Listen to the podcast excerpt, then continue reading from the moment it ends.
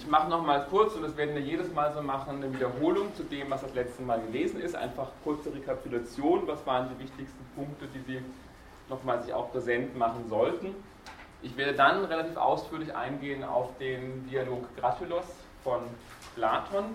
Und zwar steht da auf dem Spiel die Frage eben nach der Richtigkeit der Namen.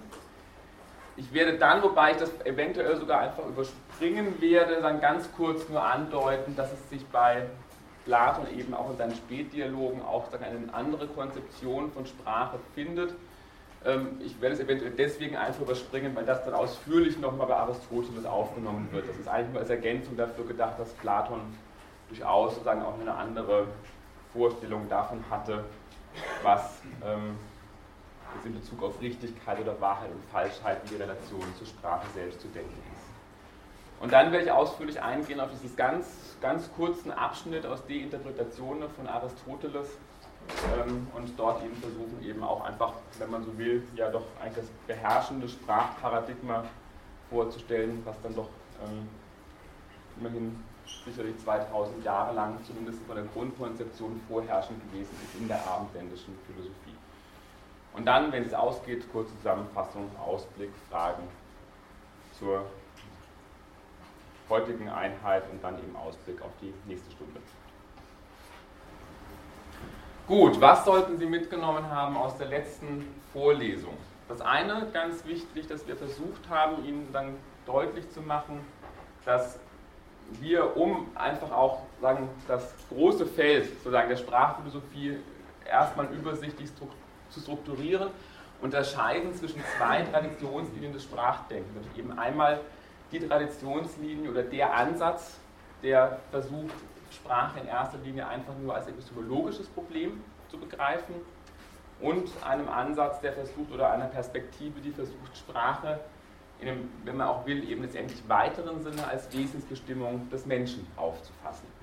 Wichtig ist hier auch zu sehen, dass das nicht einfach nur personengebunden ist, sondern dass sich diese beiden Traditionslinien durchaus, Beispiel wäre sicherlich Aristoteles, in einer einzigen Person oder einem einzigen philosophischen Autor durchaus auch parallel nebeneinander finden lassen.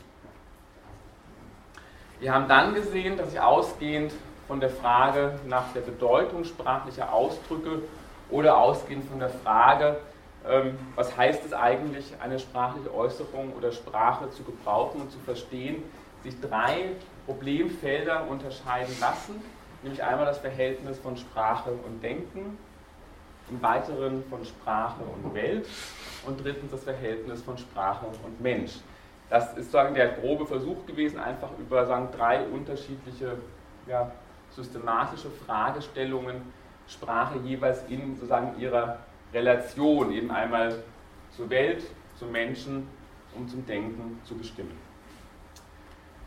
Wichtiger Punkt war dann gewesen zu betonen, dass das, was wir ganz generell ähm, als Wende zur Sprache verstehen, sich sagen, streng genommen erst vollzieht im 20. Jahrhundert und dass wir auch erst im 20. Jahrhundert wirklich in diesem engeren Sinne von einer Sprachphilosophie oder der Sprachphilosophie als einer eigenständigen Disziplin der Philosophie sprechen. Wichtig war hier zu sehen, dass natürlich das Sprachdenken sehr viel älter ist als sozusagen der Linguistik-Turn des 20. Jahrhunderts. Aber was sozusagen für diesen Linguistik-Turn kennzeichnend ist, dass letztendlich eigentlich alle wichtigen Strömungen der Philosophie des 20. Jahrhunderts die Unhintergehbarkeit der Sprache für die Behandlung philosophischer Probleme anerkennen. Sie gewichten diese Unhintergehbarkeit der Sprache zwar auf sehr unterschiedliche Art und Weise und gehen damit auch unterschiedlich um, aber dass die Sprache letztendlich eigentlich ja, die Bedingung der Möglichkeit überhaupt von Erkenntnis, aber auch letztendlich den Zugang von Welt ist. Das sozusagen ist der gemeinsame Konsens all dieser drei philosophischen Strömungen, die wir eben dann auch im Weiteren behandeln werden, nämlich einerseits die analytische Philosophie, der Strukturalismus und die hermeneutische philologische Position. Gut, dazu noch Fragen? Können wiederverwenden, Notizen im Reader selber machen?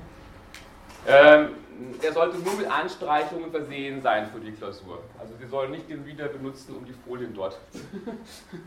also wir behalten uns das auch vor. Also ich glaube, Sie können das selber einschätzen, was im Reader stehen sollte oder nicht für die Klausur. Sie können den Reader benutzen, sozusagen, Sie können da anstreichen irgendwie.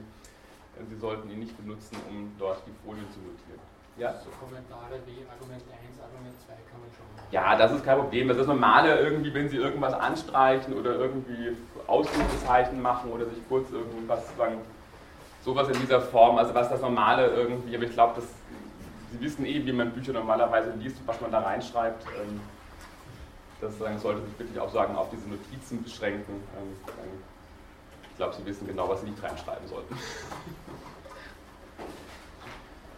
Okay, gut. Steigen wir gleich ein bei Platon. Normalerweise mache ich immer so ganz kurz vorher ein bisschen einen biografischen Überblick. Ich spare mir das bei Platon, auch bei Aristoteles. Das kommt sicherlich jetzt, werden Sie immer wieder auch hören. Also von daher direkt der Einstieg in den Text oder eben auch in die Situierung des Textes. Wir beginnen mit dem Gratulus deswegen, weil es tatsächlich einer der, ja, also einer der nicht nur einer der ersten, aber auch der wenigen Texte ist der philosophischen Tradition bis zum 20. Jahrhundert, die sich tatsächlich ausschließlich mit dem Thema der Sprache auseinandersetzen. Und es ist einer der Texte, die von ihrer Wirkmächtigkeit her sehr stark gewesen sind für die weitere Tradition. Also das haben wir ja auch bereits angedeutet. Ähm, es gibt da sozusagen auch noch sozusagen Überlegungen zur Sprache in anderen Dialogen, aber der Gratilos ist letztendlich der Dialog, der dann immer als ja, paradigmatisch herangezogen wird und der sich eben auch gerade dadurch auszeichnet, dass er tatsächlich der Sprache, wenn man so will, als Thema eine sagen, ganz eigene monografische Form gibt, in Anführungszeichen. Ähm, klar ist, und das ist auch immer wichtig zu sehen, ist natürlich die Sprache, und ich schreibe das extra immer in Anführungszeichen, weil wir haben auch das letzte Mal deutlich gemacht, dass der Begriff der Sprache, so wie wir ihn heute haben, auch ein relativ junger Terminus ist, aber sozusagen das Thema Sprache und sozusagen in den Griechen wird dann nicht so streng unterschieden zwischen dem Denken der Vernunft und der Sprache als System und dem gesprochenen Wort. Aber Sprache ist natürlich immer schon ein Thema der Philosophie und natürlich auch sozusagen bei den Vorsokratikern, aber natürlich auch bei den Sophisten und natürlich auch in der antiken Rhetorik.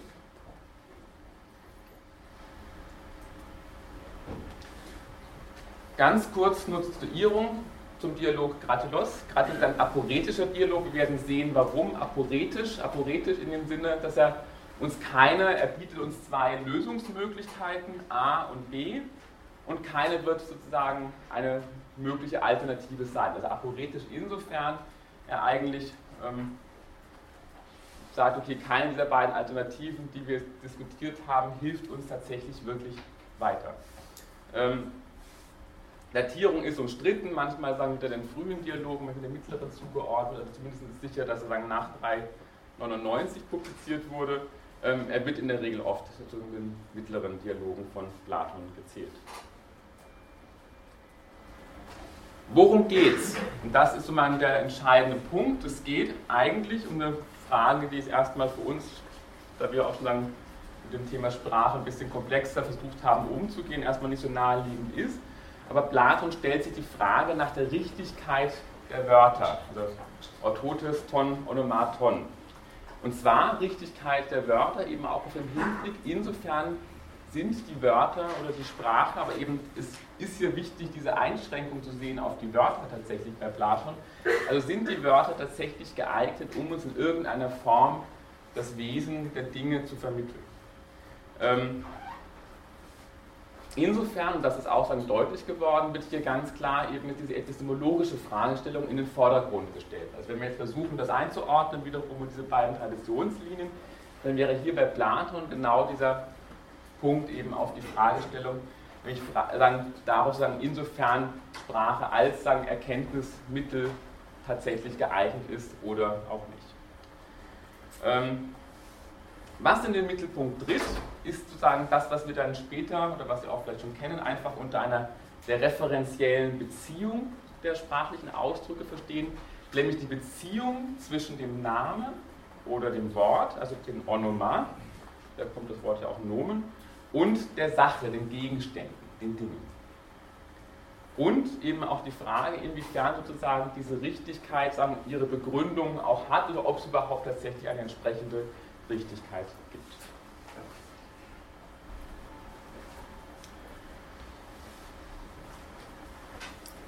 Der Punkt oder sozusagen jetzt die Dichotomie, ich habe das ja gerade schon angedeutet, es werden zwei unterschiedliche Alternativen präsentiert.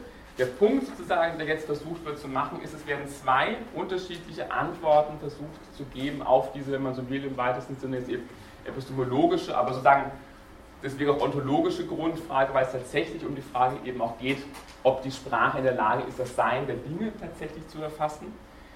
Die erste Antwort, und zwar in einer relativ ausschließenden Art und Weise, wird das von Sokrates, Platon präsentiert.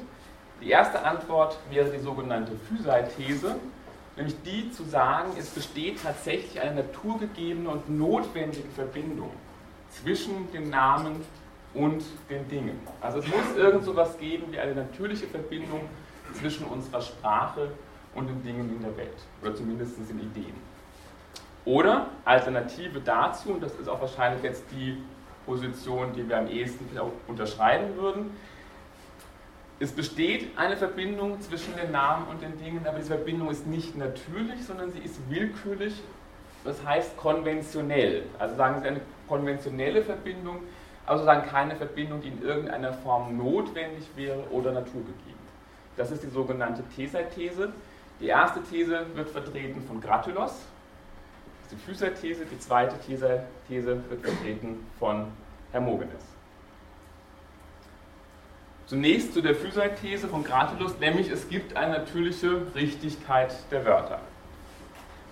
Ich zitiere gerade diese wichtige Passage, sagen, wer jetzt hier spricht, ist Hermogenes, der gewissermaßen referiert, was er mit Gratulus bisher bereits besprochen hat. Beide sozusagen können sich nicht einigen, Deswegen gehen sie zu Sokrates und versuchen ihn gewissermaßen als Schiedsrichter zu gewinnen, jetzt zwischen ihnen beiden zu entscheiden oder zu vermitteln. Daher nun die Rede von Hermogenes. Gratulos, hier, wo Sokrates behauptet, jegliches Ding habe seine von Natur ihm zukommende richtige Benennung. Und nicht das sei ein Name, wie einige unter sich ausgemacht haben, etwas zu nennen, indem sie es mit einem Teil ihrer besonderen Sprache anrufen sondern es gebe eine natürliche Richtigkeit der Wörter für Hellenen und Barbaren insgesamt die nämliche. Also es wird klar argumentiert, es gibt sowas wie eine natürliche Verbindung zwischen den Namen und den Wörtern. Und nicht nur das, sondern es wird sogar noch weiter argumentiert, ist im letzten Satz, das gilt sozusagen, diese natürliche Verbindung muss tatsächlich auch sprachunabhängig sein. Also es kann nicht nur an das Griechische gebunden sein, sondern wenn wir argumentieren, es muss natürlich Verbindung geben zwischen der Sprache und den Dingen, dann müsste das bei den Hellenen gleichermaßen der Fall sein wie bei den Barbaren, also denjenigen, die kein Griechisch sprechen.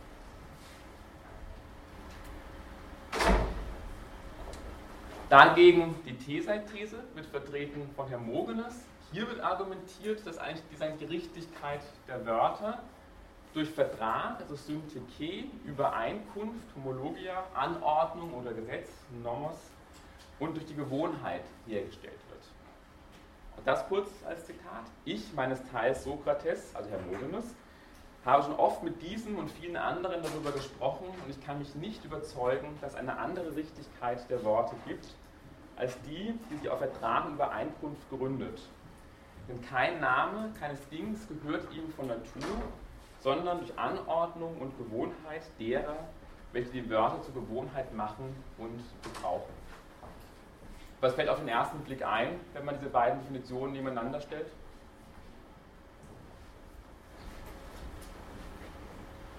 Nature versus Nurture. Hm? Nature versus Nurture.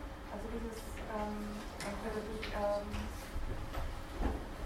was man durch Erziehung oder durch Vererbung veranlagt hat ich meine es gar nicht inhaltlich, nur sozusagen von der Form, wie die ganz, ganz, ganz einfach, aber ganz, ganz mal was mit auf in der Präsentation der Argumente. Fällt dir nichts auf? Kann Sie nochmal zurückgehen auf die Antwort? Ja, also es ist kein inhaltlicher Unterschied, es geht nur um einen formalen Unterschied eigentlich. ja? Beides mal ähm, Hermogenes spricht, nicht gerade nur selber. Ja, aber was die Bestimmung angeht, dieser einzelnen Dinge, Na, banal, ja bitte?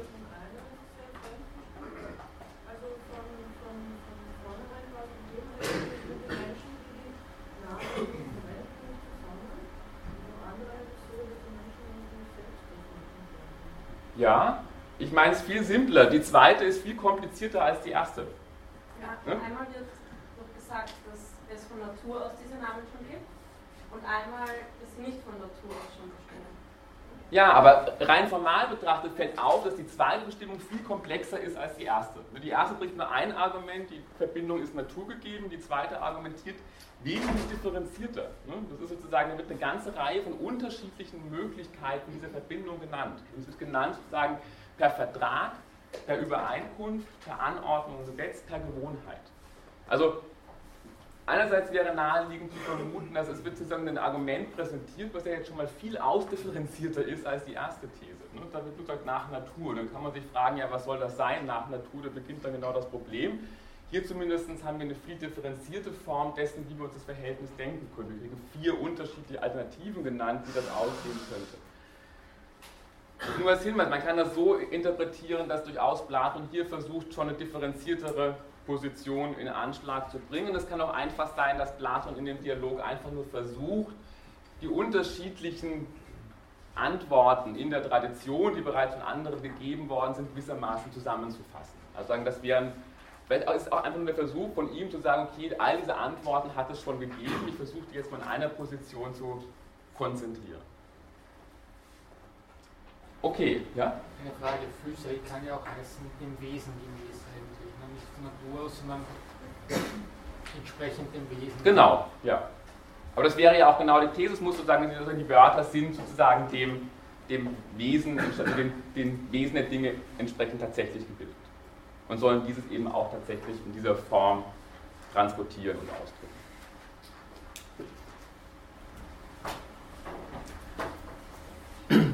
Sokrates beginnt nun zunächst mit einer Kritik der Thesei-These, und zwar sagen, indem die versucht wird, relativ stark zuzuspitzen. Deswegen habe ich in Klammern geschrieben, radikal konventionalistische These, also er versucht es hier, wenn man so will, eine Extremposition auszumachen, die sich eben auch entsprechend leichter kritisieren lässt. Argument, was nun formuliert wird, schaut folgendermaßen aus, wenn das Benennen tatsächlich willkürlich ist von jedem Einzelnen vollzogen werden kann, dann ist prinzipiell jede Benennung richtig. Hm? Also das wäre jetzt die Zuspitzung auf dieses Moment der Willkürlichkeit, wenn tatsächlich die Wörter rein konventionell sind, dann kann eigentlich jeder bestimmen, wie er sie nennt, oder wir können untereinander darauf einigen, okay, wir nennen jetzt eben das nicht mehr Flasche, sondern irgendwie anders Blume. Hm? Können wir, genau. Ne? Einwand, sozusagen, der erhoben wird, wäre der, naja, das kann irgendwie sein, es gibt auch sowas wie falsche Wörter. Also das wäre jetzt einmal formuliert werden könnte, es gibt ja sowas wie Wörter, die nicht richtig sind. Gucken ob das überzeugend ist. Das Argument von Sokrates ist so aufgebaut, dass er argumentiert, naja, es gibt sowas wie wahre und falsche Reden also gibt es auch so etwas wie einen wahren und falschen Logos. Der Logos selber ist aber offensichtlich aufgebaut aus kleineren Teilen. Und sozusagen diese kleinsten Teile sind offensichtlich die Namen. Später wird er dann noch dann hinzufügen, eben auch dann die Verben, also die Reben. Hm? Er vertritt dann so etwas wie einen semantischen Atomismus, nämlich dass sich die Bedeutung von komplexeren sprachlichen Ausdrücken zusammensetzt letztendlich aus der Bedeutung der einzelnen Teile. Und sein Argument ist jetzt zu sagen, also wenn der Logos, der Satz, falsch sein kann, dann muss es auch so sein, dass die einzelnen Teile falsch sein können. Also müssen wir erstmal schlucken, er wird dann selber sagen, später, genau in den späteren Dialogen darauf hinweisen, dass natürlich Wahrheit und Falschheit im Grunde genommen erst dem Satz zukommt und nicht den einzelnen Wörtern. Also das wird dann die Revision sein, die er selber vornimmt, aber hier tritt er zumindest nochmal so auf und argumentiert, also Wahrheit und Falschheit kommt auch tatsächlich bereits den Namen selbst zu. Das wird dann eben eine These sein, die dann später auch verworfen wird von Platon selbst bereits. Was jetzt mit ins Spiel kommt, und das ist spannend, nämlich er versucht das Ganze jetzt zu erläutern über, wenn man so will, eine Verbindung, die dann tatsächlich eben einfach auch maßgebend sein wird für die Art und Weise, wie wir Sprache denken. Hier macht den Vergleich mit der Sprache als einem Werkzeug. Und was er damit in die Welt setzt, ist grob gesagt einfach eine instrumentalistische Sprachauffassung, indem wir dann Sprache als ein Werkzeug, als ein Instrument, als ein Mittel verstehen zum Ausdruck oder Transport unserer Gedanken, Vorstellungen oder Ideen. Der Punkt, den er jetzt versucht zu machen, ist, dass eben eigentlich weder sozusagen die Erkenntnis noch Behandlungen, also der Bereich der Erkenntnis und der Bereich der Handlungen kann eigentlich nicht sozusagen der Willkür überlassen werden. Und warum? Weil es in jedem Bereich sowas gibt wie eine sachgemessene Behandlung. Also eine Art und Weise, mit Dingen umzugehen, die ihnen sozusagen angemessen sind. Also es gibt sowas wie sagen, korrekte und richtige oder unrichtige Arten und Weisen der Verwendung, zwischen denen wir differenzieren müssen. Und er bringt es genau eben sozusagen diesen Vergleich mit den Spielen, vergleicht nämlich das Gebrauchen der Sprache mit den handwerklichen Tätigkeiten und das Wort ist gewissermaßen bestimmt als Werkzeug, als Organon, und zwar als ein Werkzeug, das dazu geeignet ist, uns genau über die Dinge sagen, zu belehren und auch entsprechend in der Lage sein, solche Dinge für uns zu unterscheiden. Das wäre die Aufgabe, die die Sprache als ein sinnvoll gebildetes Werkzeug leisten soll. Wichtig ist hier zu sehen, dass diese Konzeption, oder wenn man so will, das Modell von Sprache tatsächlich einfach beherrschend sein wird bis ins 20. Jahrhundert hinein. Im Prinzip eigentlich bis heute. Also wir sagen, sie werden immer wieder auf instrumentalistische Sprachauffassungen stoßen, wenn man anfängt sagen, zu bestimmen, was Sprache sein soll oder was sie auch leisten kann.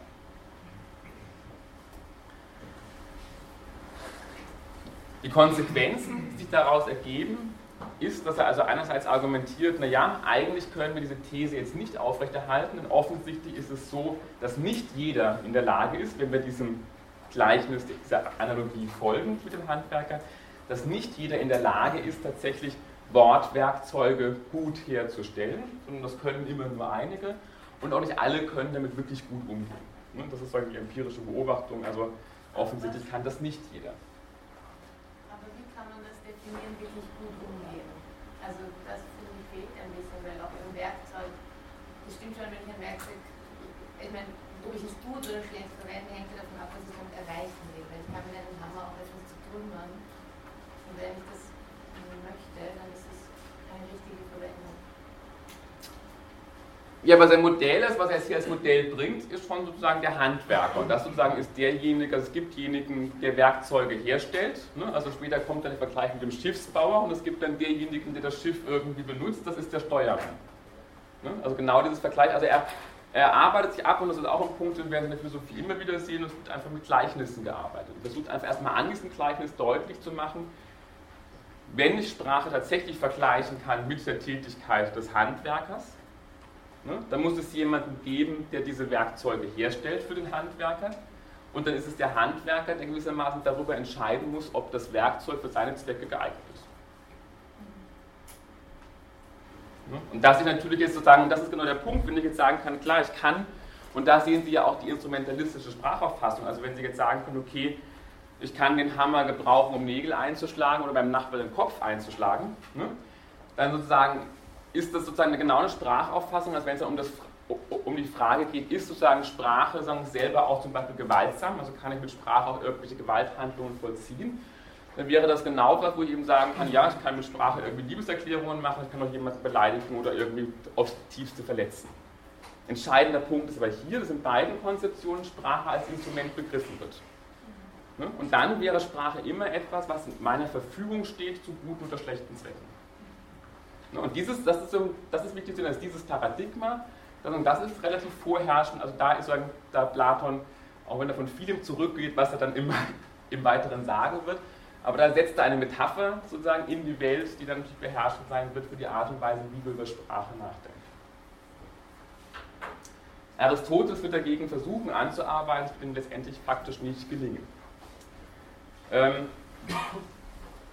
er bringt dann jemanden ins Spiel, den sogenannten Wortbildner, also eine Art mythische Gestalt, sozusagen den Onomatoorgen, der also in der Lage ist, tatsächlich Wörter entsprechend zu bilden ähm, und der auch entsprechend sagen, über dieses Wissen sagen, von dem Wesen der Dinge verfügen muss. Also es muss sowas geben wie einen idealen Werkzeugbauer, auch das natürlich sagen, ist eine, wenn man so will, mythisch-mythologische Konzeption, um zu erklären, wie es sowas geben könnte, wie eine natürliche Verbindung zwischen den Dingen oder dem Wesen der Dinge und den sprachlichen Ausdruck.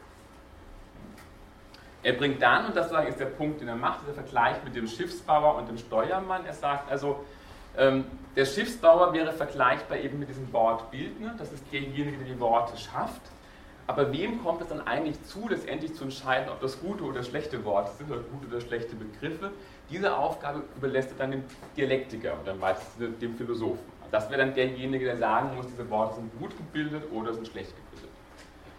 Und denken Sie an diese ganzen Überlegungen, also eben dann auch im 20. Jahrhundert eben Überlegungen zur Sprachkritik und Sprachreinigung. Natürlich steckt dieser Gedanke ja auch dahinter. Ne? Unsere Sprache ist irgendwie, da gibt es gute und schlechte Werkzeuge gewissermaßen. Wir müssen manche Begriffe, wir müssen die Sprache ausfegen. Das sind ja Formulierungen, die dann beim Wittgenstein zu finden sind, wenn es genau darum geht zu sagen, also offensichtlich sind manche Begriffe nicht so super gearbeitet.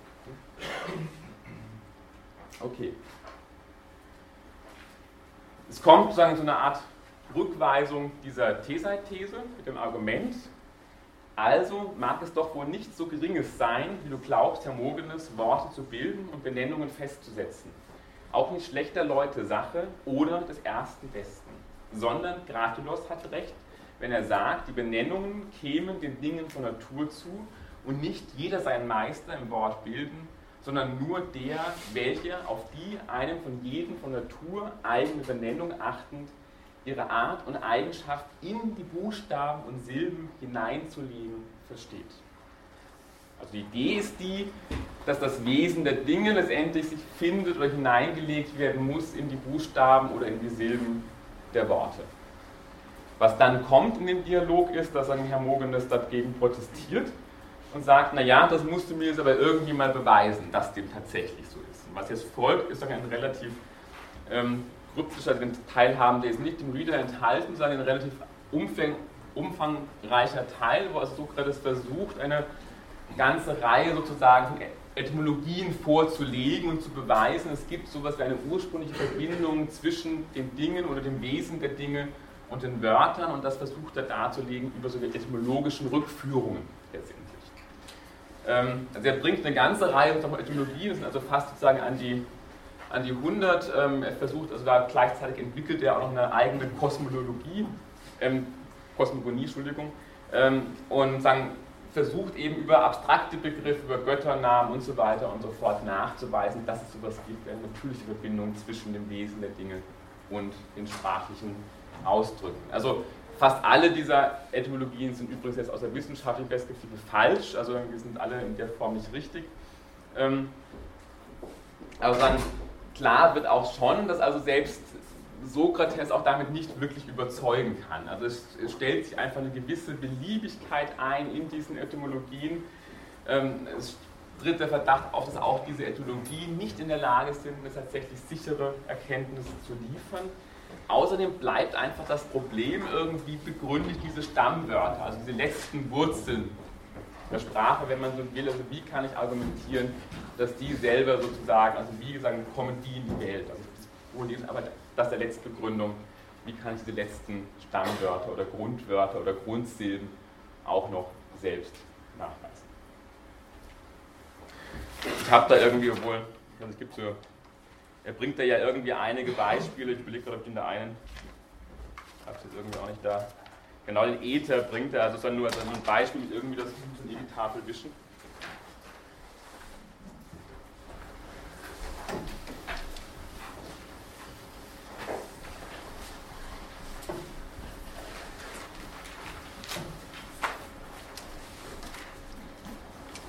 Wenn es gerade Also in Ether zum Beispiel, das kennen Sie, die Physik dann verworfen im 20. Jahrhundert, man hat angenommen, es muss irgendeine Substanz, eine Trägersubstanz geben, die auch ein Träger des Lichtes ist. Das ist der sogenannte Ether. Und dann diese Herleitung, die er dann da, oh,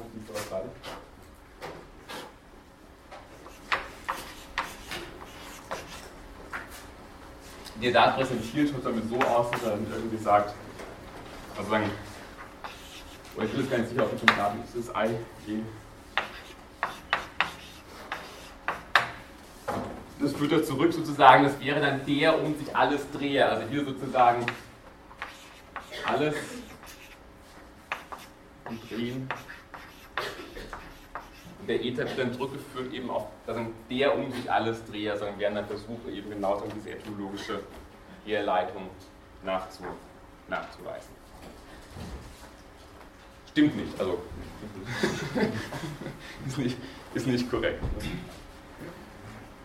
Gut, was dann sozusagen auf den Plan tritt, wäre jetzt auch eine genauere Analyse offensichtlich. Also Herr Mogenes ist nicht überzeugt und was jetzt kommt, ist einfach eine genauere Untersuchung dieser Physite-These vom Gratulos. Auch hier wieder finden wir diese ganz zugespitzte Version oder Fassung, die so ausschaut, eben einerseits zu sagen, den, die Namen sind von Natur aus richtig.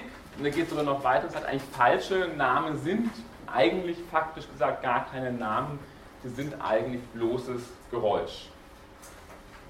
Also auch hier sozusagen diese Leugnung von Gratulos oder die ihm zugeschriebene Leugnung, dieser Zuspitzung des Arguments, dass es überhaupt so etwas geben könnte wie falsche Wörter. Deswegen in Klammern eben diese radikal naturalistische These.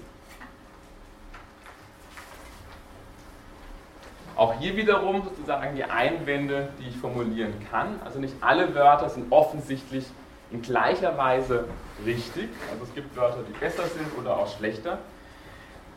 Ganz entscheidender Punkt, die Wörter sind eben, und das bezeichnet man dann auch als gratülische Illusion, diesen Begriff haben Sie auch schon mal vielleicht immer wieder mal gehört, also sagen, die Worte, wir dürfen, wir dürfen nicht sozusagen die Worte mit den Dingen verwechseln. Das ist auch sozusagen etwas, was immer wieder kommt, auch Locke verweist darauf, eines der großen Probleme ist, wir verwechseln Wörter mit Dingen. Und der entscheidende Punkt ist genau zu sehen, wir müssen dann eine ganz saubere Differenz ziehen zwischen den Zeichen und den Worten einerseits und dem, was sie bezeichnen, auf der anderen Seite. Das Argument von Sokrates ist, dass die Worte natürlich nur letztendlich die Dinge nachahmen. Der entscheidende Punkt ist aber der, dass natürlich etwas überhaupt nur dadurch zum Zeichen ist, dass es etwas anderes nicht ist. Es wäre kein Zeichen mehr, wenn die Wörter tatsächlich die Dinge perfekt abbilden würden, dann wären sie die Dinge selber.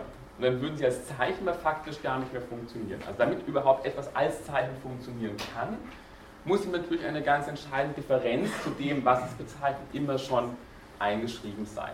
Und das sozusagen, also das sozusagen ist eine, eine klassische, eher scholastische Definition des Zeichens, eben etwas steht für etwas anderes, also genau, es kann nicht dasselbe nochmal sein, sonst wäre es kein Zeichen. Und der Einwand von Sokrates ist jetzt zu sagen, also Nachahmungen können offensichtlich mehr oder weniger korrekt sein. Es gibt gute Nachahmungen und schlechtere Nachahmungen. Fazit, was Sokrates zieht, sozusagen nach diesem Durchgang dieser beiden Thesen, ist eigentlich der, dass weder die These noch die Physer-These, mindestens in dieser Extremformulierung, letztendlich haltbar sind. Also beide Thesen werden von Sokrates zurückgewiesen, deswegen dieser Verweis am Anfang, dass dieser Dialog dann keine Lösung bietet, sondern ein aporetischer Dialog ist.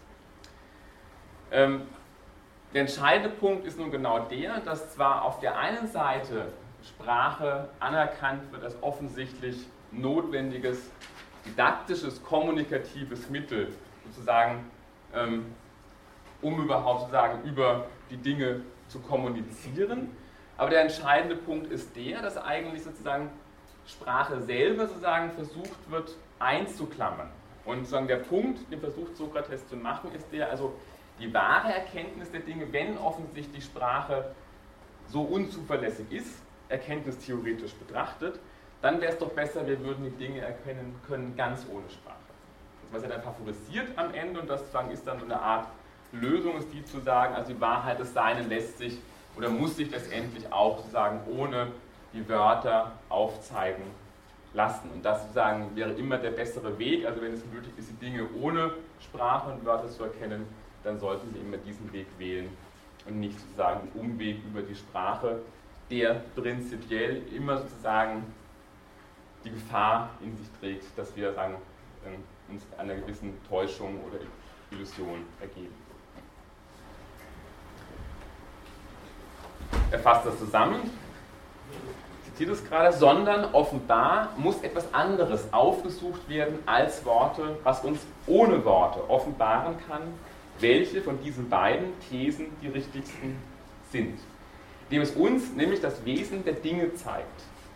Es ist also doch möglich, wie es scheint, Kratelos, die Dinge kennenzulernen, ohne Hilfe der Worte, dass nicht durch die Worte, sondern weit lieber durch sie selbst man sie erforschen und kennenlernen muss, als durch die Worte. Die Konsequenzen daraus, und das haben wir bereits letzte Woche ja deutlich gemacht, sind relativ weit reichend, nämlich offensichtlich wird Sprache prinzipiell erstmal mit einem gewissen Vorbehalt betrachtet und prinzipiell eigentlich negativ eingestuft.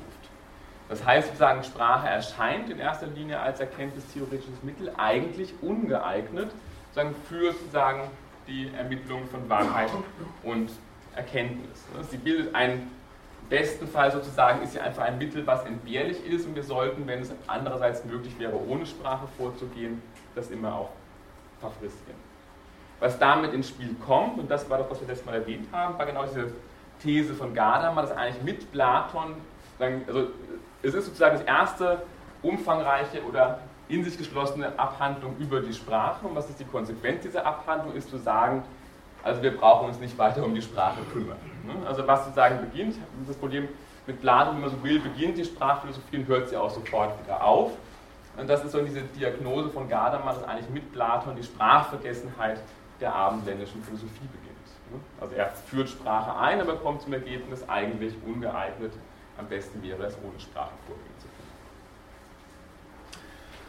Nur kurz als Hinweis, also man kann natürlich auch versuchen, jetzt nochmal diesen Gratelos-Dialog anders zu lesen und man könnte jetzt genau natürlich versuchen, ähm, auch gerade über diesen Mittelteil stark zu machen, dass durchaus Platon selber sich schon eigentlich über diesen sehr prekären Status der, der Sprache selbst immer schon im Klaren ist. Und dann da natürlich auch, wenn man das jetzt auf einer anderen Ebene versucht zu lesen, natürlich die, Pla also die Dialoge selbst von Platon immer schon sagen, eine Reflexion natürlich auch sozusagen auf die Sprache in sich enthalten oder eben auch auf den notwendigen Vermittlungscharakter der Philosophie und der Wahrheit selbst. Okay, dazu erstmal Fragen?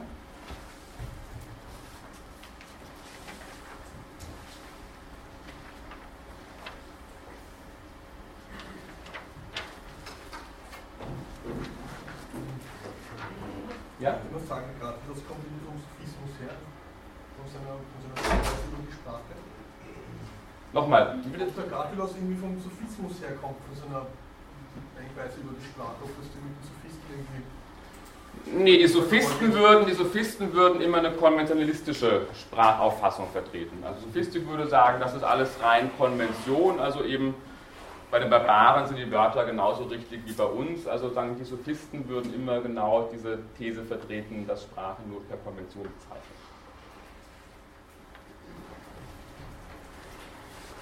Okay, ich habe bereits angekündigt, ich glaube, also wir überspringen es sind einfach eh nur sozusagen ganz zwei kurze Folien, aber sagen die These sozusagen genau der Dialoge Tietet und Sophist ist nochmal darauf hinzuweisen, dass also auch der Punkt dann genau sein, den versucht Aristoteles zu machen, dass eben einfach die Frage schon falsch gestellt ist. Also die Frage ist insofern falsch gestellt, als sozusagen die Frage nach der Richtigkeit der Namen irgendwie nicht zu beantworten ist, weil natürlich jetzt Wahrheit und Falschheit selber sozusagen immer schon sozusagen nur dem Satz als Ganzem zukommen können und niemals den eigenen Worten. Aber das ist eine einzig der Punkt, der verweist jetzt hier darauf an, um Ihnen zu zeigen, dass ähm, sagen, Platon da selbst schon drauf gekommen ist, dass offensichtlich diese Position problematisch ist, wenn ich sowas wie Wahrheit und Falschheit den Wörtern selbst zuschreiben möchte und die einzig einfach ein ganz entscheidender Punkt ist, Wahrheit und Falschheit ist etwas, was erst im zusammengesetzten Satz letztendlich ergibt. Okay, ich glaube, ich darf das überspringen, oder? Nein, Gut, ich möchte dann sagen, weitergehen und natürlich auf Aristoteles als denjenigen Schüler von Platon, aber eben auch derjenige, der natürlich jetzt versucht, an sagen, die Überlegungen von Platon anzuknüpfen und sie weiter zu entwickeln. Ähm, spannend ist eigentlich schon, dass Aristoteles offensichtlich das Projekt, was er noch Platon favorisiert hat, nämlich sowas wie eine geschlossene Abhandlung der Sprache zu liefern, selbst bereits sozusagen nicht mehr durchführt. Also es finden sich bei ihm eine ganze, an ganz unterschiedlichen Stellen Überlegungen zur Sprache aber es findet sich keine in sich geschlossene Abhandlung, die sich jetzt ausschließlich mit dem Logos oder der Sprache beschäftigen oder auseinandersetzen würde. Stattdessen finden Sie seine sprachtheoretischen Überlegungen weit verstreut in ganz unterschiedlichen ähm, Bereichen, also unter anderem auch in der Poetik, in der Rhetorik, in den beiden Analytiken, auch in der Topik. Ähm, wirkmächtig geworden ist, diese ganz kurze Passage, die wir wiederfinden, aus der Interpretation, also über, über den Satz oder über die Interpretation, der also auch sehr wirkmächtig einfach gewesen ist für die weitere Konzeption der Sprache, aber auch des sprachlichen Zeichens. Ich lese Ihnen die in Gänze vor und wir werden uns sukzessive versuchen, an dem Text gemeinsam abzuarbeiten. Der erste Teil der Passage lautet, es sind also die Laute, zu denen die Stimme gebildet wird, Zeichen der in der Seele hervorgerufenen Vorstellungen. Und die Schrift ist wieder ein Zeichen der Laute. Und wie nicht alle dieselbe Schrift haben, so sind auch die Laute nicht bei allen Menschen dieselben. Was aber durch beide, gemeint ist Verlautbarung und Schrift, an erster Stelle angezeigt wird, die einfachen seelischen Vorstellungen, sind bei allen Menschen dieselben und ebenso sind es die Dinge, deren Abbilder die Vorstellungen sind. Okay.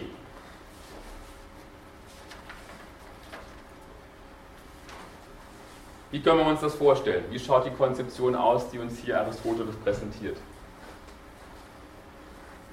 Nächste Folie steht das wichtige Wort semiotisches Dreieck. Also irgendwie kommt da ein Dreieck zustande, aber wie hängt das jetzt alles miteinander zusammen? Wie schaut dieses semiotische Dreieck aus, was man hier heraus präparieren kann aus diesem, aus dieser, aus diesem Paragraphen? Ja? Vorstellungen repräsentieren Dinge, also Vorstellungen, okay. Also wir haben sowas wie, ich mache das immer so, also bei Vorstellungen repräsentieren Dinge. Also Dinge, nehmen wir mal her. Wir malen den Baum. So. Es gibt eine Beziehung sozusagen von den Dingen. Das wären jetzt die Pragmata, also das sind die Dinge. Die werden repräsentiert, eine Beziehung, dann, das sind dann halt die Vorstellungen. Sagen wir so, eine Wolke. Und in dieser Wolke gibt es den Baum. Genau. Und? Der ruft den sprachlichen Ausdruck Genau, also es gibt dann eine Relation sozusagen von den Vorstellungen zu wohin? Der sprachliche Ausdruck das sind die Vorstellungen, die wiederum die Dinge beschreiben, sind aber nur ähm, Mittel zum Zweck. Genau, also wir haben zumindest eine Relation, was wir jetzt hier haben, dann sind, geht weiter, er sagt hier, also sind die Laute, zu denen die Stimme gebildet wird, Zeichen der in der Seele hervorgerufenen Vorstellungen. Also wir hätten jetzt sowas, ich schreibe das jetzt mal hin, das ist in der Lautschrift. Dann sind jetzt die Laute. Und welche Relation kommt noch mit ins Spiel? Untergeordnet, aber auch das wird wichtig sein. Die Schrift, also die Schrift ist irgendwie nochmal noch mal eins drunter. Die Schrift ist wieder ein Zeichen, Symbola der Laute. Also wir haben nochmal die Schrift und das wäre jetzt eben das geschriebene Wort, das wäre jetzt Baum.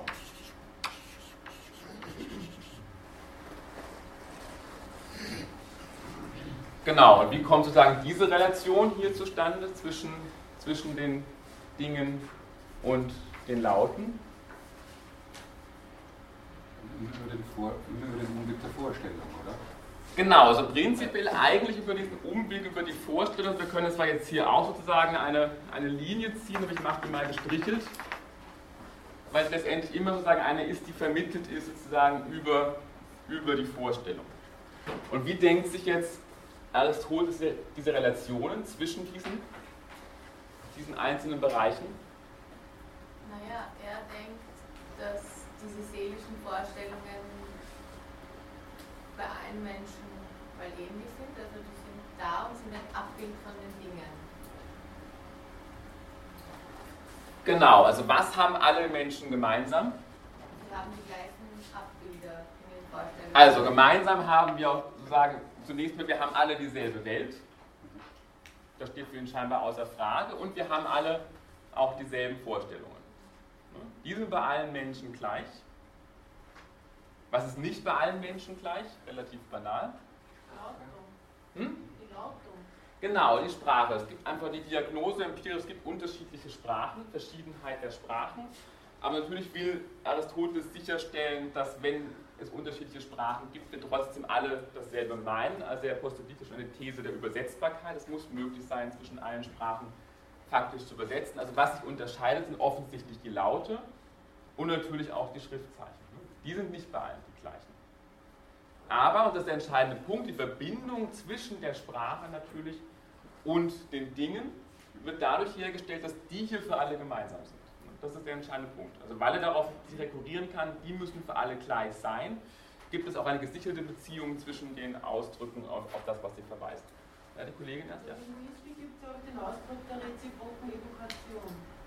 Ups, Sie müssen jetzt erklären, was das heißt. wenn ich, naja, wenn ich jetzt einen Baum sehe, das, geht ja eben im Dreieck, diese Vorstellung. Wenn ich, wenn ich das Wort lese, denke ich an den Baum. Und wenn ich äh, einen Baum sehe, denke ich an das Wort. Also das geht, das kann man genau. in allen Richtungen hin und her machen. Genau, das sozusagen ist diese Idee von diesem Die gegenseitige Hervorrufung. Genau, ja. Ja? Ich Frage, ist es tatsächlich so, dass die Vorstellungen alle gleich sind? Bei den Menschen? Wenn ich jetzt einen Baum zum Beispiel hernehme, ja, den kann doch ein Mensch, okay, Baum ist vielleicht nicht das beste Beispiel, ja, aber es ja auch schon so, dass ich ein bestimmtes Bild von einer Sache habe und diese Vorstellung eigentlich der Sache auch aufpresse in gewisser Weise. Also ich sehe dann das, äh, was meiner, meinem geistigen Bild entspricht, was aber nicht zwangsläufig die objektive Realität sein muss. Klar, wer stellt sich diese Frage? Also das zu sagen, dann werde ich, würde ich diese Relation hier zum Problem machen. Was ist das für eine Frage? Wo behandelt man das?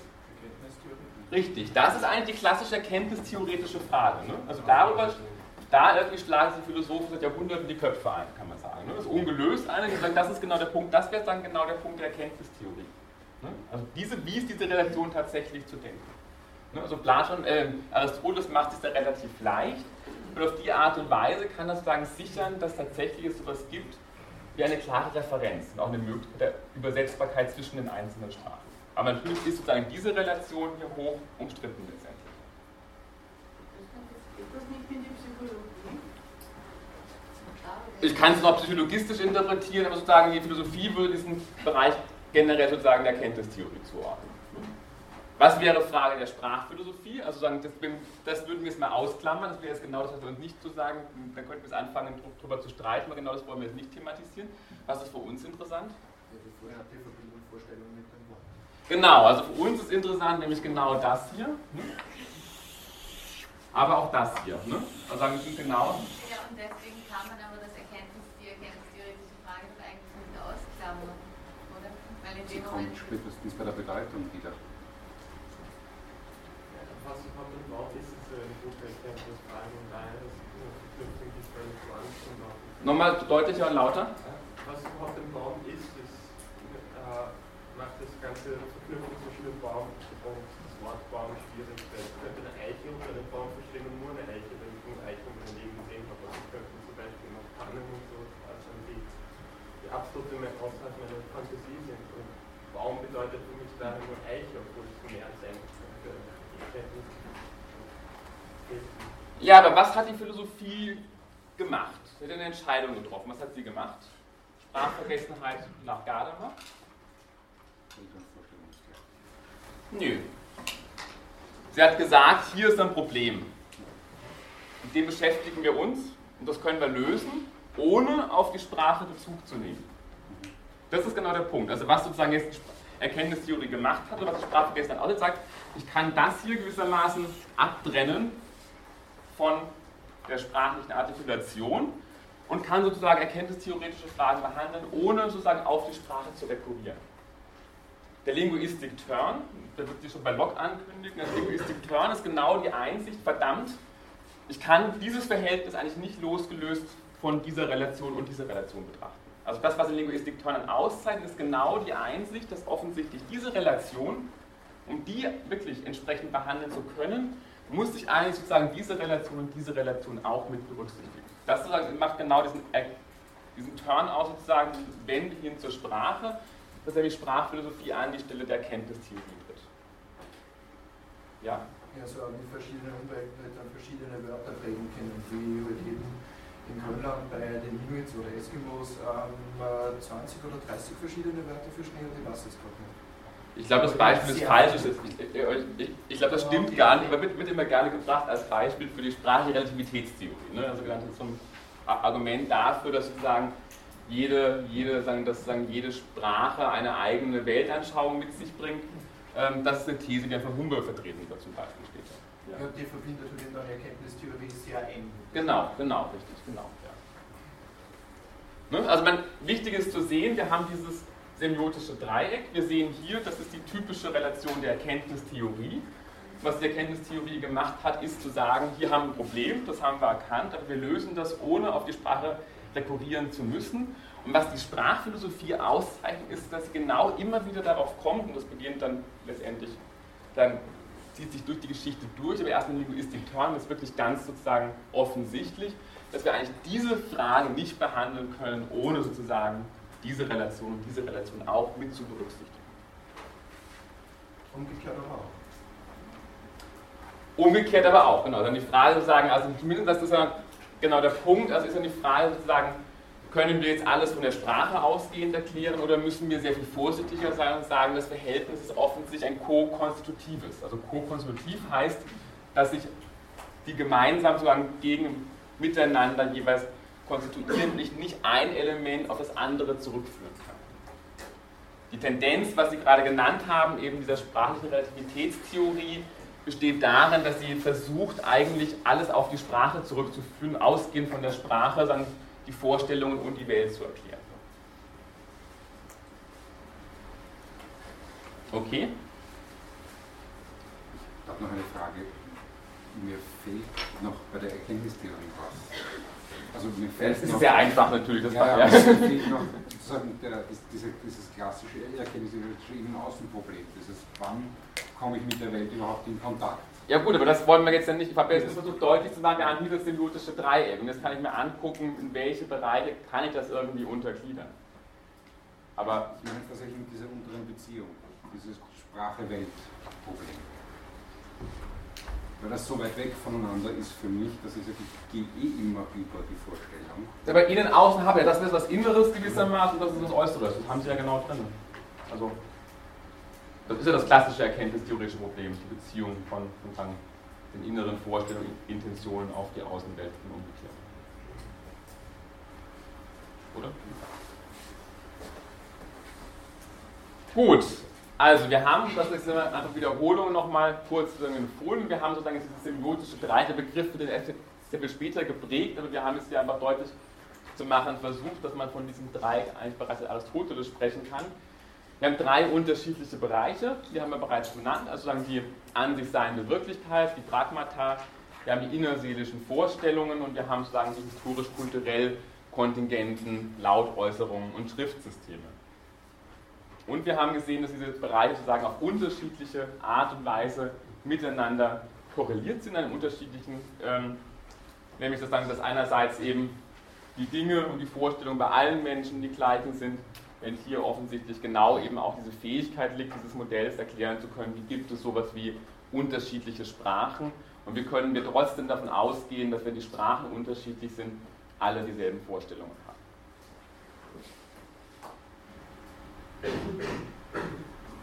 Was jetzt kommt, und sagen, das ist jetzt sagen, der nächste Abschnitt in diesem in, in die Interpretationen. Aristoteles weist jetzt implizit, explizit genau sozusagen diese Alternative der Physei- und Kesei-These von Platon zurück. Also er nennt Platon jetzt nicht wörtlich, aber es gibt zumindest bei ihm Hinweise darauf, dass er sich direkt auf den Text auch bezieht, auf den Gratulos. Er sagt nämlich jetzt, und das ist der entscheidende Punkt, also wie ist jetzt sagen diese, er fragt sich jetzt, wie ist diese Beziehung hier zu denken? Ne? Das hier ist sozusagen, haben wir gesehen, das ist der entscheidende Punkt. Das hier ist eine Ähnlichkeitsbeziehung. Also es gibt eine Art Abbildrelation zwischen sozusagen den Dingen und den, den Vorstellungen. Ne? Die Frage ist jetzt, wie ist diese Beziehung zu verstehen? Und die nennt er jetzt Katasyntheken. Wir werden genau gucken, was das heißen kann oder wie man das interpretieren kann. Also diese Verbindung ist offensichtlich jetzt keine der Ähnlichkeit. Hier stellt sich genau diese Frage, nämlich Gratulos Antwort oder Hermogenes, also ist diese Relation, ist die per Übereinkunft, ne, per Konvention, oder ist sie naturgegeben, also aufgrund einer Ähnlichkeitsbeziehung?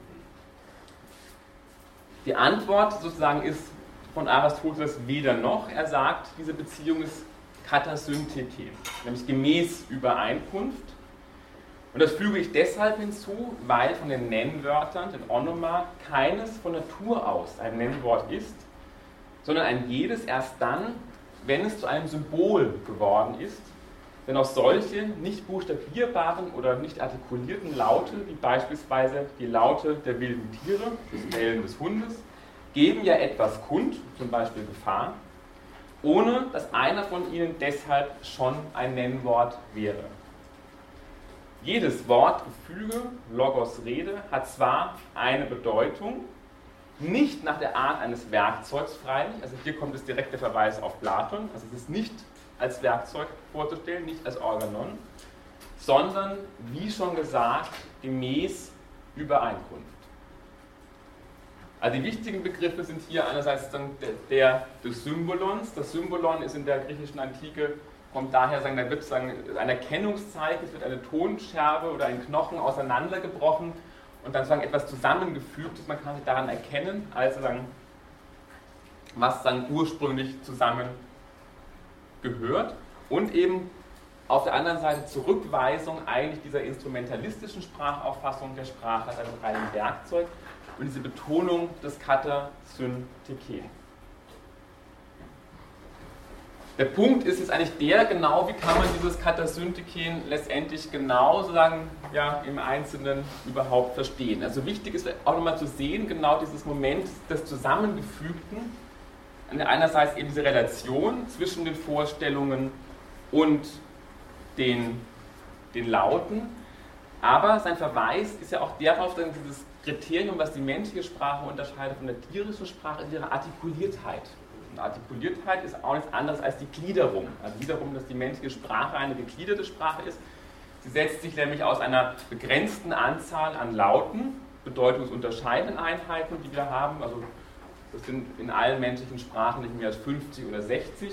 Kann ich aus diesen 50 oder 60 Lauten, kann ich im Prinzip alle existierenden Sprachen zusammensetzen und kann so eine unendliche Anzahl an sprachlichen Ausdrücken und Wörtern formulieren. Also menschliche Sprache ist gegliedert, wenn man so will, eben auf doppelte Art und Weise. Und das ist auch das Kriterium, was dann Aristoteles ins Feld führt, um zu argumentieren, dass sie sich klar unterscheidet von der Kundgabe der Tiere, die zwar auch das Kund geben können, aber die nicht sagen über eine artikulierte Sprache verfügen. Es bietet sich nur an, dieses Katasyntheken sagen, auf unterschiedliche Art und Weise zu interpretieren. Die häufigste Interpretation ist eigentlich die zu sagen, das Katasyntheken will eigentlich nichts anderes sagen, was Platon auch schon gesagt hat. Nämlich, das heißt eigentlich konventionell aufgrund einer Übereinkunft. Hier wird sozusagen eine Vorstellung ins Spiel gebracht, dass es eben tatsächlich im Sinne der Sprache gedacht werden könnte, im Sinne eines kontraktualistischen Aktes, wo gewissermaßen mehrere zusammenkommen und sich darauf einigen, wir nennen das so und so und dann eben dann sich dann für sich das gewissermaßen konventionell festlegen, wie sie die Worte gebrauchen. Eine Lesart, die ich aber hier versuchen würde stärker zu machen, wäre die genau, nämlich dass dieses per Übereinkunft nicht kausal zu verstehen ist, nicht im Sinne eines willentlichen Kontraktes, sondern gemäß Übereinkunft, das heißt sozusagen gemäß Überlieferung im Sinne eben auch einer, einer geschichtlichen, gesellschaftlichen Tradition, im Sinne einer Form gewissermaßen der Überlieferung, dass natürlich offensichtlich wir nicht einfach jetzt hier beschließen können, das irgendwie nicht Flasche zu nennen, sondern Blume, sondern dass es offensichtlich einen gewissen Zwang gibt, dass wir die Wörter so gebrauchen, wie sie uns vorgeschrieben werden. Es gibt ja Veränderungen in der Sprache, hm? sie ist modifizierbar, aber offensichtlich sind diese Modifikationen nicht willkürlich. Ich kann nicht einfach sagen, ich nenne das jetzt anders. Ne? Es muss von allen in irgendeiner Form akzeptiert werden und wir sehen ja auch, dass in Sprache sehr viel einfach an historischer Bedeutung oder auch an Verwendungsweisen immer schon sedimentiert sind. ich kann es auch noch stärker verstehen. Das wäre sozusagen jetzt eine Lesart im Sinne jetzt von Heidegger auch stärker, der versucht, das im Sinne einer, eines Übereinkommens zu verstehen, gemäß Übereinkunft, eines Übereinkommens, was uns aber immer schon vorausgeht. Also eine Art des Übereinkommens im existenzial verstandenen Sinne, dass wir immer schon in der Sprache übereingekommen sind. Also wir sagen jetzt, dass wir Versuch, dieses Katasyntheken nochmal sehr viel stärker zu verstehen, als etwas, das die Sprache uns immer schon vorausgeht und das genau ist, indem wir immer schon übereinkommen sind und dass wir auch gar nicht willentlich in dem Sinne sozusagen uns zur Verfügung stellen, dass wir sagen könnten, wir einigen uns jetzt darauf, das so und so zu nennen. Aber wie, wie erklärt sich in diesem Zusammenhang zum Beispiel, also Produktnamen sind etwas, was permanent neu geschaffen und erfunden wird, ohne dass es irgendeinen Bezug geben muss oder eine Übereinkunft. Ja, aber wenn Sie im Marketing irgendwie Also arbeiten, wissen Sie, dass ganze Marketingstrategen da sitzen und Teams, die sich Produktnamen ausdenken und dann das geht ein, ein ganz langer Prozess, dann werden die erstmal ausgedacht, die Namen, dann kursieren die relativ lange unter den Mitarbeitern, dann werden Namen aussortiert, welche kommen gut an, welche nicht. Also da wird dann genau auf solche Momente Acht gegeben. Ist das ein guter Name? Setzt er sich irgendwie durch? Hat er negative Allusionen und so weiter und so Ob fort? ein guter Name ist oder nicht, hängt nicht damit zusammen, ob er mit Übereinkünften übereinstimmt.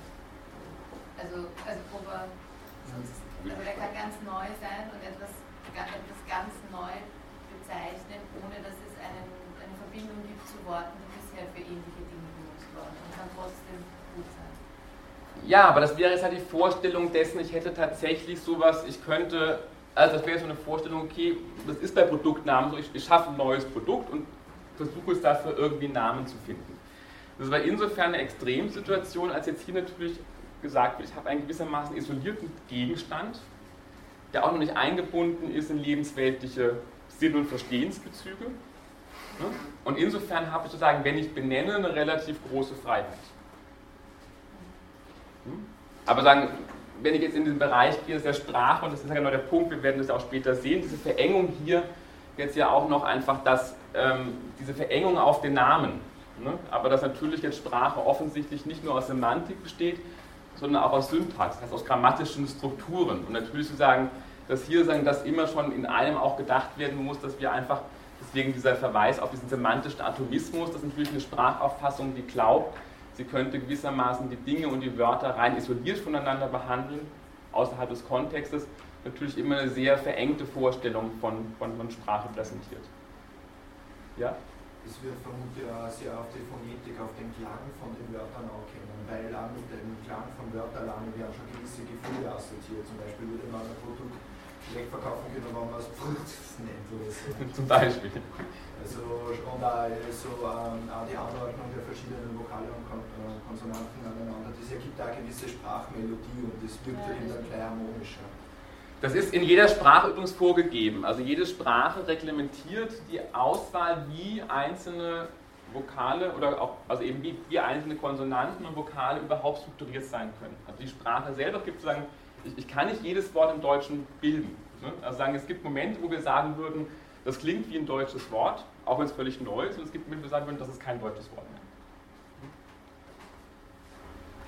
Das kennen Sie vielleicht, es gibt ja so manche Kabarettisten, die dann so Englisch sprechen, ohne ein, englisches, ein einziges englisches Wort zu sagen, aber trotzdem klingt es irgendwie englisch zum Beispiel. Ne? Das wäre so ein, dann einfach versucht, diese Form nachzuahmen, der, dieser Phonetik und auch der Intonation.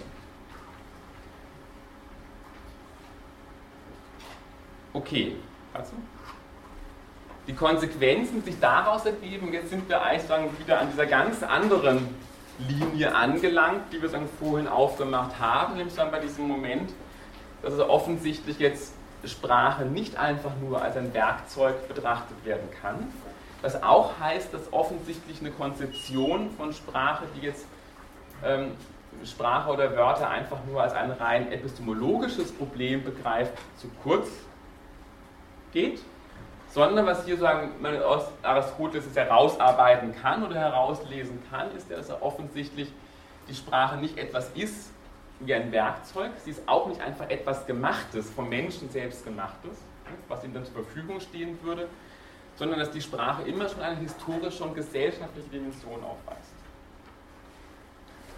Und das heißt aber auch, und das ist der zweite Punkt, und deswegen diese zweite Traditionslinie, er betont ja auch genau, was unterscheidet eigentlich jetzt die menschliche Sprache von sozusagen der Artikulation der Tiere. Und hier bringt es in Relation natürlich genau die Sprache sozusagen als Wesensbestimmung des Menschen. Also offensichtlich ist die Sprache das, was den Menschen überhaupt erst zum Menschen macht und ihn als Menschen auszeichnet. Und das, und das ist der entscheidende Punkt, dezidiert eben auch als ein Wesen, was sozusagen in Gemeinschaft lebt. Also nicht als einzelnes Individuum, sondern natürlich sozusagen dass Sprache offensichtlich das ist, was wir gar nicht außerhalb sozusagen von Gesellschaft und Gemeinschaft denken können. Ja? Wie schaut das denn aus mit sogenannten Kunstsprachen, äh, die es ja auch gibt? Ich meine, orientiert man sich. Lauter, Sie müssen lauter reden. Also es gibt ja auch Kunstsprachen, äh, Esperanto oder Tolkien hat sich sein Elbisch geschaffen oder ähnliches, wo man natürlich Bezug nimmt auf aktuell existierende Sprachen und da natürlich Anleihen. Aber nichtsdestotrotz werden hier ganz willkürlich, sage ich einmal, hm, äh, Sprache also im Sinne von Grammatik, Vokabeln und so weiter geschaffen. Aber eine Sprache existiert auch, das Esperanto als künstlich geschaffene Sprache existiert ja auch erst dann, wenn es wirklich konkret gesprochen wird. Ne? Die von, Leute, die Genau, aber es muss von mehreren gesprochen werden, es muss sowas geben, auch wie eine Sprachgemeinschaft und sagen, die Sprache ist auch dann eine wirklich lebendige Sprache, wenn Sie sagen, sich dann im Sprechen gewissermaßen auch fortentwickelt. Ja, natürlich, nur unter dem Gesichtspunkt kann ich auch sagen, okay, Latein, Altgriechisch ist keine Sprache mehr nach dieser Definition. Ne? Es war einmal eine Sprache, ist jetzt aber keine mehr. Warum ist es keine Sprache mehr? Keine wie es gesagt hat, es muss gesprochen werden von Leuten. Ich meine, es lesen viele Leute, es übersetzen viele Leute. Ja, aber das mit dem Sprechen würde ich nicht so eng sehen. Es ist eine Sprache, wir kennen es sofort als Sprache, es ist kodifiziert. Also dann, keiner würde jetzt sagen, Latein ist keine Sprache. Ne? Ja, es ist keine Sprache jetzt mit dem Sinne einer lebendigen, sozusagen gesprochenen Sprache, aber es ist durchaus eine Sprache, die wir halt in einer kodifizierten Form vorliegen haben und die jeder sofort als Sprache erkennt und auch als Sprache erlernbar ist.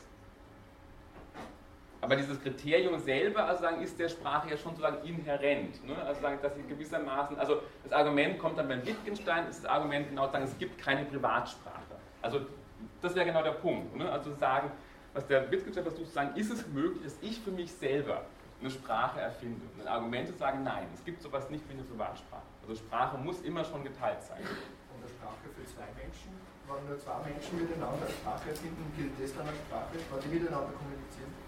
Ja, dann ist es ja auch keine Privatsprache mehr. Hm? Ja, aber es ist dann eine Sprache.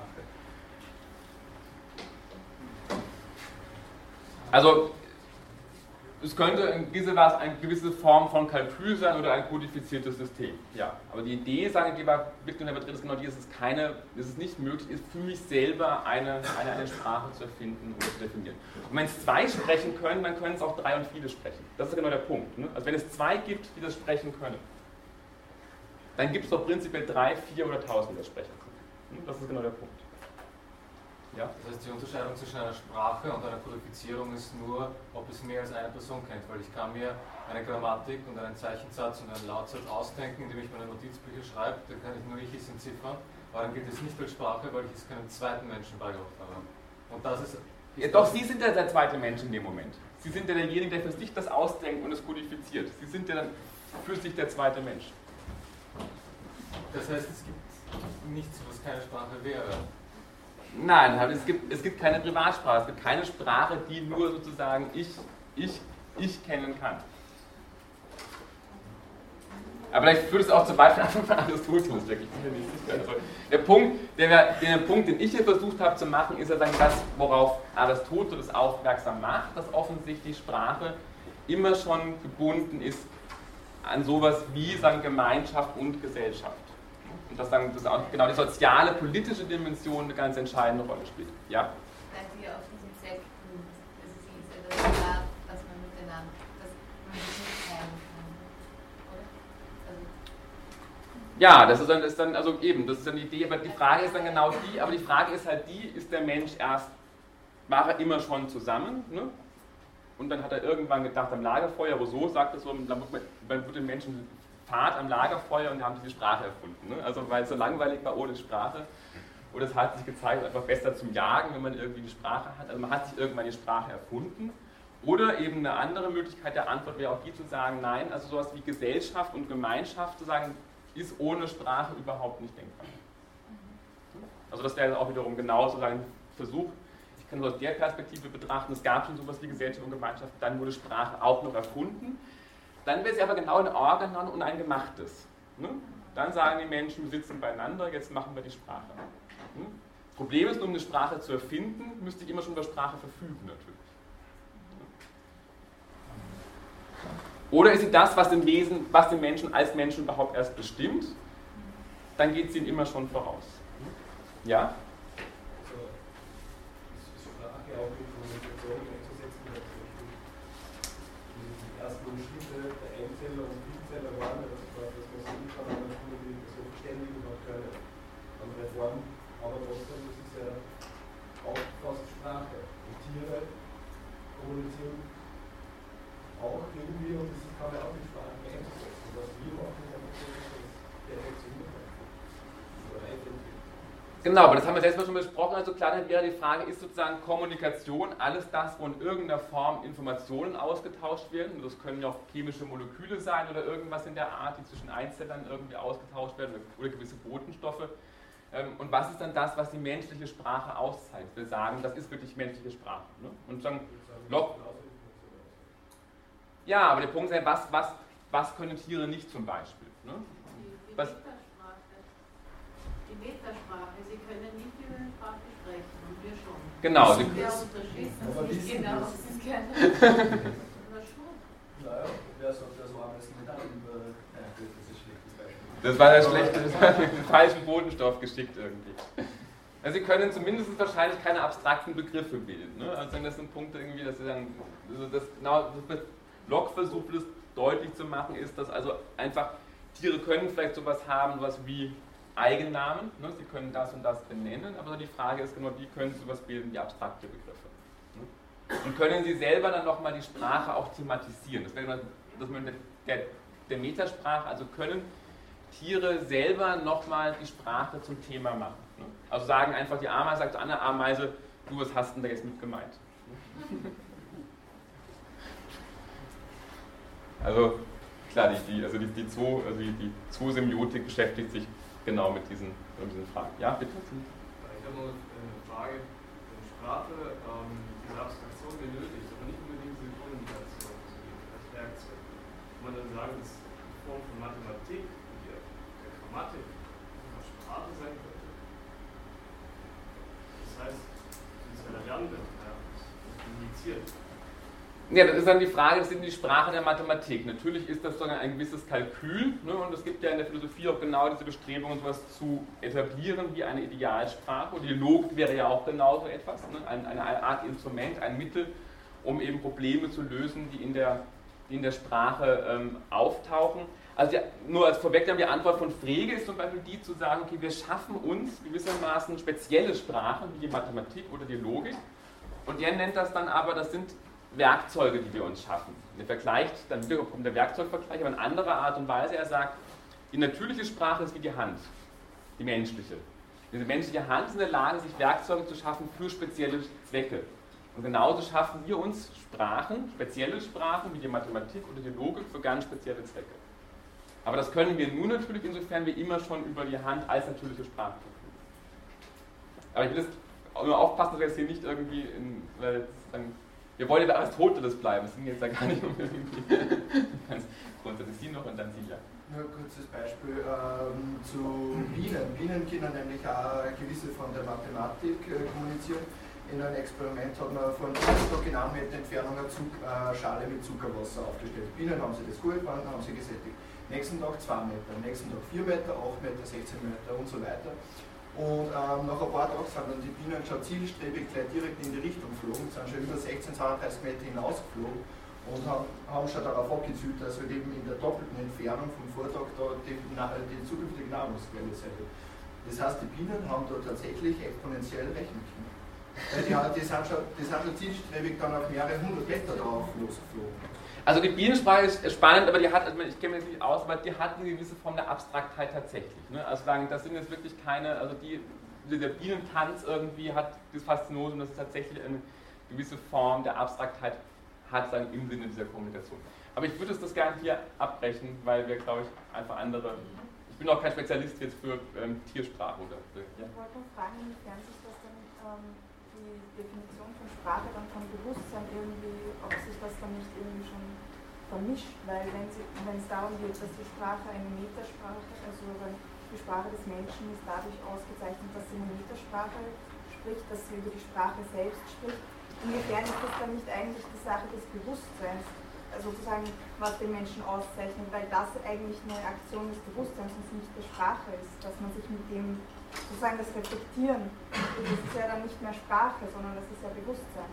Genau, also als etwas, als etwas thematisieren, ne, erfordert sowas wie ein gewisses eben nicht nur sozusagen, das wäre genau was eben das Selbstbewusstsein noch ausmacht in der Form, aber das Argument wäre ja genau zu sagen, okay, wir haben dann auch vielleicht Bewusstsein und Selbstbewusstsein nur insofern wir über Sprache verfügen. Ne? Dann wäre die Sprache gewissermaßen tatsächlich konstitutiv für so etwas wie Selbstbewusstsein.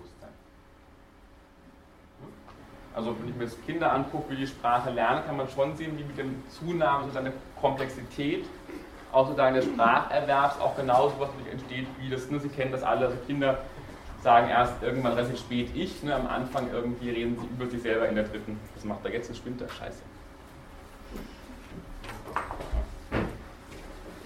Was ist jetzt passiert? Ah, das Kabel hat hm, das mag er gar nicht. Irgendwie das, hm.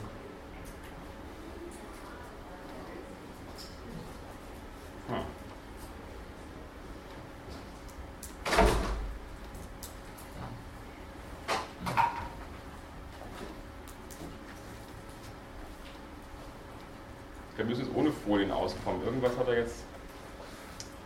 Ist mir schon mal passiert, wenn das Kabel abgeht und der Computer ist an, dann fängt er an zu spinnen. Ja, das dauert aber jetzt, ne?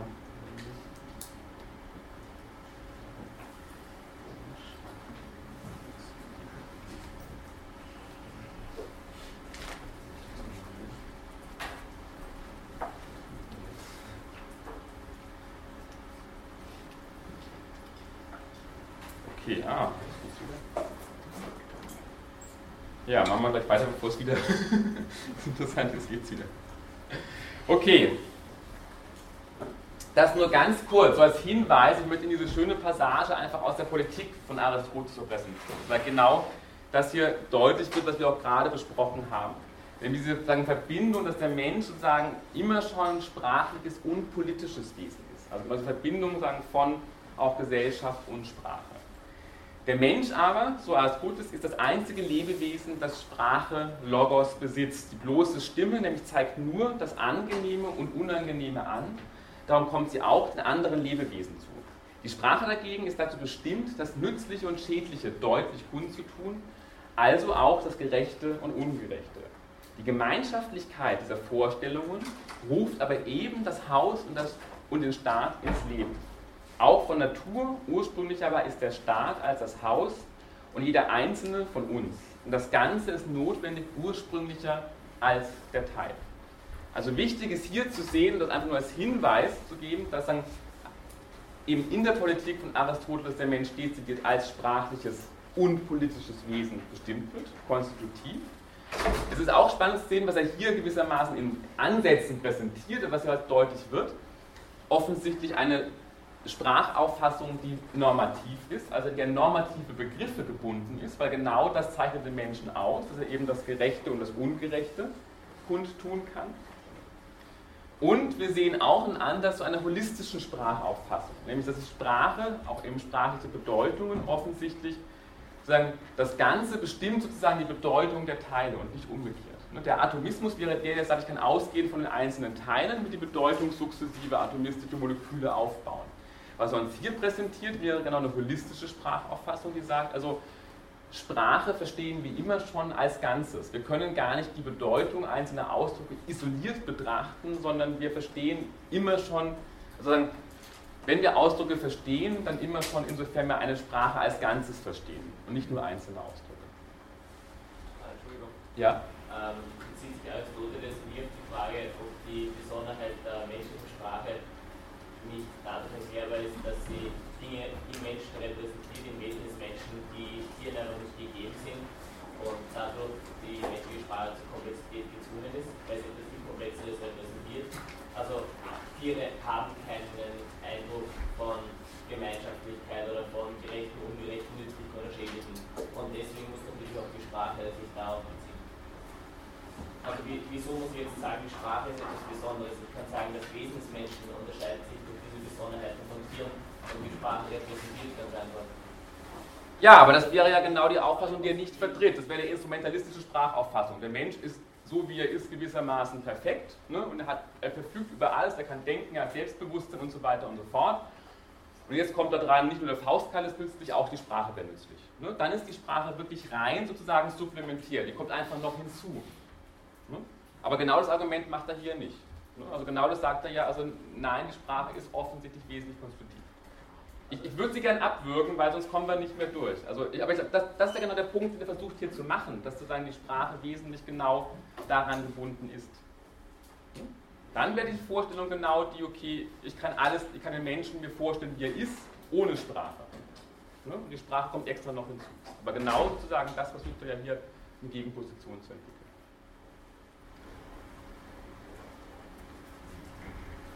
Die Folie haben Sie nicht, aber es ist nicht wahnsinnig tragisch, um immer deutlich zu machen, welche weiteren Folgerungen ergeben sich noch aus dieser Sprachkonzeption jetzt von Aristoteles. Also der entscheidende Punkt ist auch einfach der, diese ganze Frage nach dem Erkenntniswert der Namen oder auch der Richtigkeit der Worte wird ausgeklammert. Die spielt überhaupt keine Rolle mehr.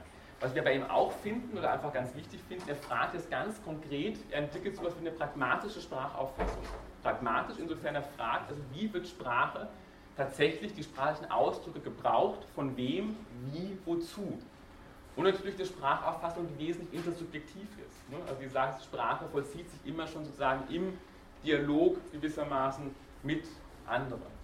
Also das soll diese kurze Passage aus der Poetik verdeutlichen, wenn er sagt, also das, was Klosse, also Fremdwort, was ein Fremdwort ist, das kann ich nicht per se an sich bestimmen, sondern das Fremdwort ist halt für den einen ist es ein Fremdwort, ne? für den anderen ist es kein Fremdwort, es ist Teil seiner Sprache. Also das, was die Natur der Sprache ausmacht, ist eben nichts, was ich an sich bestimmen könnte, sondern sie ist wesentlich abhängig davon, wie, wo und wozu sie gebraucht wird. Ne? Und insofern finden wir bei ihm eben genau diese Fokussierung bereits auf die pragmatische Dimension der Sprache, sozusagen eben Wittgenstein vorwegnehmen, eben die Bedeutung eines Wortes in seinem Gebrauch bestimmt. Die Folie haben Sie auf dem neuen online, aber das ist nur so als Ergänzung dazu. Trotzdem, und das ist jetzt der entscheidende Punkt, und da kann man jetzt sagen, also die, die ganz zentrale Zäsur ist eigentlich die, dass er jetzt genau dennoch, und sozusagen das wird auch einfach die weitere sprachphilosophische Reflexion beeinflussen, ganz klar ein Primat setzt, und zwar auf den Aussagesatz, auf den Logos Apophantikos. Und hier, und das ist genau der Punkt, er sagt, na klar, also offensichtlich kann, das ist ja der Punkt, der dann auch bereits bei Platon deutlich wird, also sagen, der Punkt ist der, dass sozusagen erst in der Verbindung von Verben und Substantiven im Satz wird überhaupt etwas als etwas bestimmt. Und insofern kommt natürlich sozusagen nicht einzelnen Nomen oder Adjektiven bereits Wahrheit oder Richtigkeit zu, sondern erst der Satz Verbindung als Ganze. Das heißt nämlich, Wahrheit und Falschheit gibt es nur sozusagen im Satz. Die Tafel ist grün. Der Satz kann wahr oder falsch sein, Tafel grün kann nicht wahr oder falsch sein. Nur wir sagen, diese Tafel ist grün und das ist eine Tafel. Das kann wahr oder falsch sein, aber nicht Tafel oder grün. Das heißt, der Punkt ist der, ich kann eben tatsächlich nur von diesem Locker Apophantikos tatsächlich im engeren Sinne sagen, dass hier sozusagen eine Bestimmung wahr oder falsch ist. Der entscheidende Punkt, den das hat, auch jetzt für die weitere Entwicklung der Sprachreflexion auch der Sprachphilosophie, ist der, dass Aristoteles sagt, also wirklich Gegenstand der Philosophie soll eigentlich nur dieser wahrheitsfähige Aussagesatz sein. Es gibt so eine ganze Reihe von Redeweisen, ne, wie Fragen, Bitten, Befehle und so weiter, die wir auch äußern und die auch eine wichtige Rolle spielen in der Sprache, aber so ein Argument, die sind nicht wahrheitsfähig und als solche gewissermaßen auch nicht Teil der Philosophie, sondern er geht dann und sagt, okay, die gehören gewissermaßen nicht zur Philosophie, sondern werden der Poetik zugeschlagen oder der Rhetorik. Aber damit auch wiederum eine Vorentscheidung innerhalb der Philosophie darauf, dass sie sagt, okay, wenn wir unsere Sprache betrachten, dann gucken wir uns nur noch den wahrheitsfähigen Satz an, der wahr oder falsch sein kann. Und damit fällt natürlich das, was ich vorhin versucht habe, stark zu machen bei Aristoteles, genau diese pragmatische Dimension oder auch diese ganz soziale, politische Dimension der Sprache, erstmal für 2000 Jahre wieder unter den Tisch. Okay? Gut, kurz Zusammenfassung und Ausblick aufs nächste Mal. Geben Sie mir noch zwei Minuten. Ja, müsste ich ausgehen. Hm? Also wir haben gesehen, Platon fragt nach der Richtigkeit der Namen und schlägt damit ganz klar eine epistemologische Gangrichtung ein in Bezug auf dessen, was Sprache ist und was sie kann und leisten soll. Der Punkt ist der, Sokrates kommt zum Ergebnis, er wägt diese beiden Extrempositionen ab, Theseithese und Physeithese, und kommt zum Ergebnis, beide Thesen sind eigentlich letztendlich nicht haltbar.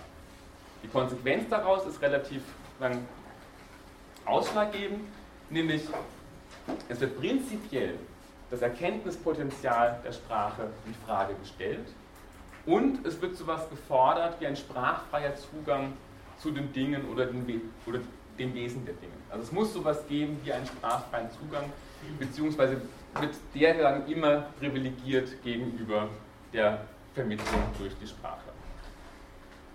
Das sozusagen zusammengefasst unter dem Stichwort Sprachvergessenheit der abendländischen Philosophie. Bei Aristoteles haben wir gesehen, gibt es offensichtlich ein Verhältnis der Repräsentation und sagen eine Repräsentation, dass Sprache dient gewissermaßen, um bestimmte geistige Inhalte zu repräsentieren und es hier eine Beziehung gibt zur Wirklichkeit und jeweils eben auch zu den einzelnen sprachlichen Ausdrücken und Formulieren. Der Punkt ist der, dass er insofern Platon revidiert, dass er sagt, diese Verbindung ist nicht sozusagen rein willkürlich, diese Thesa-These, sondern eben wir müssen Sprache immer schon als eine, wenn man so will, ja, geschichtliche Institution begreifen und er macht ja auch das stark, was dann im weitesten Sinne Sprache als Wesensbestimmung ähm, bezeichnet werden könnte oder eben einfach ontologisch-anthropologische Dimension der Sprache. Problem oder sozusagen da, wo er eigentlich hinter sich selber zurückfällt, ist genau der Punkt da, wo er argumentiert, trotzdem soll in der Philosophie eigentlich nur der wahrheitsfähige Satz Berücksichtigung finden, also nur solche Sätze, von denen wir klar sagen können, ob sie wahr oder falsch sind.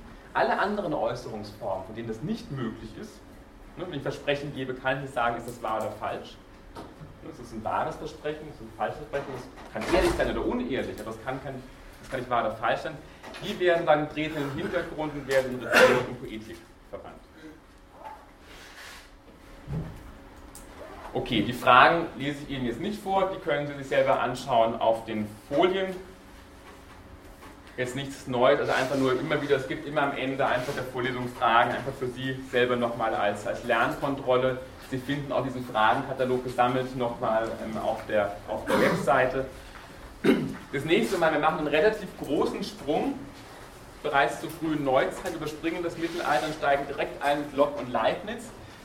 Der Grund ist der, also was einmal diesen beiden Autoren wahnsinnig schön deutlich wird, sagen, es sind diese, wenn man so will, was sie dann später als ideale und normale Sprache bezeichnen werden, also im 20. Jahrhundert, hier einfach diese Grund, dann Grundopposition, der Grundgegensatz zwischen einer empiristischen und einer rationalistischen Position bezüglich der Sprache. Ich würde Sie bitten, sich dann diese ersten paar Seiten, also dieses Ende aus dem zweiten Buch und dann diese ersten die ersten zwei Kapitel, die ersten drei Kapitel aus dem Essay anzuschauen von Locke als Versuch über den menschlichen Verstand ähm, und dann noch diesen ganz kurzen Text von Leibniz Dialog über die Verknüpfung zwischen den Dingen und den Wörtern finden Sie beide im Reader, also ist beides jetzt nicht mehr zu lesen, natürlich ich glaube insgesamt sind es 10 Seiten oder 15. Ähm, bereiten Sie sich bitte vor bis zum nächsten Mal und ähm, dann danke für die Aufmerksamkeit, die spannende Diskussion und ähm, bis nächste Woche.